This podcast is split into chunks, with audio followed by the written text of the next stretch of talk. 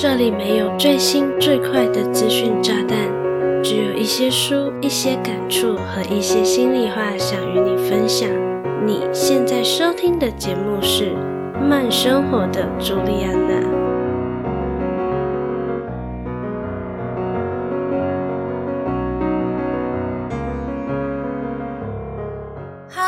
大家好，我是朱莉安娜，感谢你收听《慢生活的朱莉安娜》第四十九集。在正式进入本期主题之前，先让我感叹一下，因为《慢生活的朱莉安娜》Podcast 节目居然来到第四十九集，也就是说，节目成立至今快满一岁啦。尽管我很想要维持一年内绝不停更，但是呢，我必须先和你说，下礼拜的节目绝对无法准时上线，所以决定停更一周。这是由于你正在收听节目的此时此刻，我正和家人在美国的阿拉斯加旅游。关于要不要停更，我也是挣扎了许久哦。只不过，既然都已经和家人坐飞机飞到大老远的地方旅行，那就好好的享受与家人的旅游时光吧。假如正在收听节目的你对我的阿拉斯加旅游充满兴趣，非常欢迎你现在就拿出手机，打开 Instagram 的限时动态，来看看我在阿拉斯加的旅游碎片。我的 IG 账号是 JULIANACHOOCOM，动一动你的手指，追踪一下我吧。回归正题，作为一个时常追求完美而倍感压力的人，要在这里和你说，下礼拜停更一周，着实不易呀。由于我在制作 Podcast 节目前就有期许。假如慢生活的朱莉安娜有幸活到两周年，这期间绝不停更。然而计划赶不上变化，这中间就还蛮常遇到和生活琐事撞在一起，导致蜡烛两头烧的情形。就在最近，我突然顿悟，与其两边都做不到最佳状态，那倒不如先全心全力的顾及一个。完成后再回来顾及另一个，不就好了吗？为什么是最近才开悟呢？我的完美病一直以来都挺严重的。当我一设定标准啊，那个标准就是不可改变的存在。倘若受到预料之外的因素而打乱了原定的计划，我会非常挫折。责怪自己怎么会没有事先预料到呢？毕竟我是个未雨绸缪的人哦。然后我就会吸取这一次不完美的经验，在下一次的计划拟定中，把这一次的疏漏也规划进去，同时安排假如遇到这样的情况，能有什么解决办法。可是，尽管我每次都缜密的规划未来要做的事情，并且严格实施，但是呢，我的人生走到现在，早就已经有很多不完美了吧？而且，我规定自己必须完成这个，完成那个，也只会让我的精神状态保持在高度紧绷。一旦没有做到理想的样子，我就会陷入难以自拔的挫折当中。实在没有好处啊！那到底还在执着什么呢？于是我就大胆的让自己在下个礼拜休息一周啦。那这一集的主题就是从我的心境变化而来，我想要与你聊一聊接受不完美这一件事，希望能让你在收听节目的过程中找到平衡与疗愈。如果你对本集节目内容感兴趣，想看这一集节目的文字稿作为复习，非常欢迎你到下方的资讯栏点击文字稿连接哦。那我们就开始今天的精彩内容吧。假如你是个完美主义者，你有想过你为什么会变成这样吗？我之前在思考这个问题时，我的第一个念头是：不就是这个社会灌输给我的，只有努力做到完美才有机会成功吗？但是呢，你的身边一定有让你觉得很随便的人吧？如果这个世界上真的只有努力做到完美才可以成功，凭什么这些看起来很随便的人还可以如此怡然自得的活着呢？有些甚至过得比你我都还要好诶。这么一比较，是不是就觉得自己为什么要活得这么辛苦呢？实际上，完美是比较出来的。我相信，在你的成长过程中，你一定有经历过被比较，或是自己和他人比较的经验吧。譬如，小明在数学考试中考到了八十分，他一回到家就迫不及待的想要和妈妈分享这份喜悦，结果话还没有说出口，妈妈劈头就先称赞了隔壁班的小美考到了一百分，真的很了不起耶！就在这个 moment，小明原本的喜悦就消失得无影无踪，只剩下满满的挫折。突然觉得自己只不过考了个八十分，有什么好高兴的？而考试这件事本身就充满了比较意味，不仅会帮每一个学生批上分数，还会根据分数将学生分等。虽然现在的我还是有完美主义倾向，但以前的我更加严重，会像刚才提到的小明一样，深陷在没有达到完美而挫折的状态，一点都不夸张哦。我记得我的小六检定考试考了七个科目，除了马来文作文考了个 B，其他科目都是 A 等。但我一拿到成绩回家，在车上时就已经默默的哭了。当时的我觉得我的人生完蛋了。身为第一精英班的学生，我居然没有拿到全 A，简直是精英班之耻。当然，过了这么久，我肯定也释怀啦。毕竟少了一颗 A，好像对我的人生也没有造成天翻地覆的影响嘛。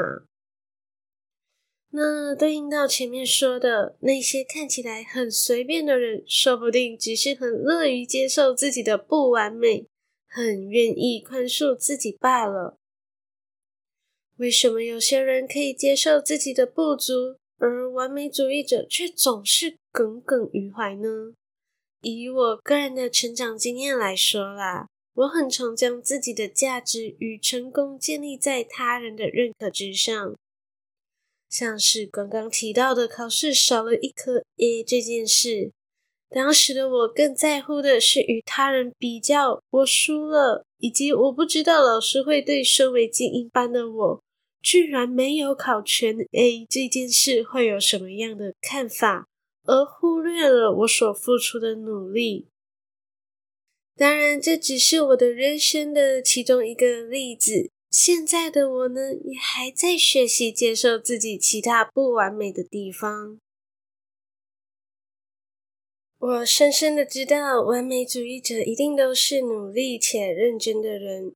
只不过你都这么努力了，是不是更应该好好的对待自己，让自己从名为完美的束缚中解脱呢？所以我才特别想要做这一集的节目，来与你一起学习接受自己的不完美。希望你我都能用宽容和慈悲的态度来面对自己，就算一时半刻无法转念，也能从中获得一些些疗愈。在接下来的广告过后，我会与你分享实用的心理疗愈技巧，来帮助你接受日常生活中的不完美。别走开，马上回来哦！嗨，很高兴你愿意将节目收听到这里。现在是中场休息时间，让我郑重的向你介绍我们的 Podcast 剪辑服务上线喽！剪辑是一件繁琐却非常重要的工作。好的剪辑可以让你的节目更具有吸引力与专业感。如果你想要踏入 Podcast 领域，却没有足够的时间或是经验，就请你把节目交给我们吧。我们可以帮你的节目去无存金，理出节目的高潮，让你的节目听起来更顺畅和抓人耳朵。你只需要提供音档，我们就会在最短的时间为你剪辑出高品质的节目。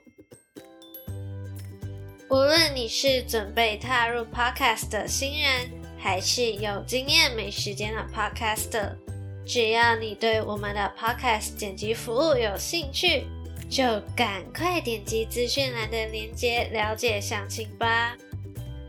让我们有机会帮助你的节目更上一层楼。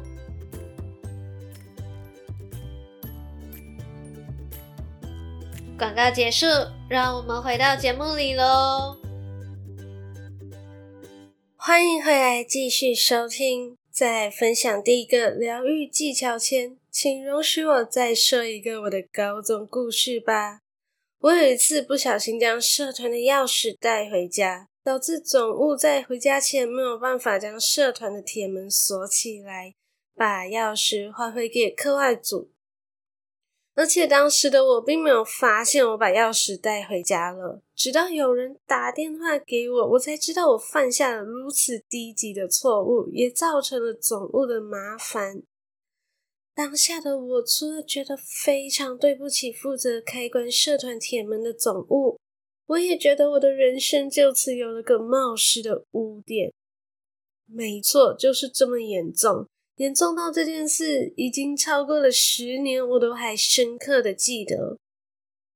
到了第二天，社团顾问很生气的召集全社团的人，说了很多很多有关钥匙、社团资产安全重要性的话。虽然没有指名道姓的骂我，但我知道他就是在说我。再加上我当时还是社团的干部，身为干部居然犯下这种错误。我想，应该不少人都怀疑我的能力和资格了吧？那一阵子，我真的超级低迷，完全不想面对社团的任何人，甚至还养成了强迫性的习惯。每当要离开团室之前，我一定会确认我的口袋中没有社团的钥匙。毕竟，如此愚蠢的错误，真的不要再有第二次了。值得庆幸的是，我从小学开始就还蛮爱乱写东写西的，因此当时的我有把心情写在一本专门拿来乱写乱画的记事本上。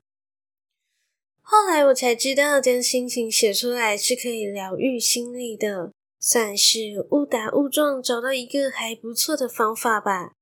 既然是个还蛮有成效的方法。那当然要在这里分享给你喽。所以，我想与你分享的第一个心理疗愈技巧是写作。当你觉得自己不够好，感到自卑、没有安全感的时候，不妨找一个安静的角落，写下内心深处的感受吧。你可以将你所有的情绪、烦恼和困扰都写在纸上。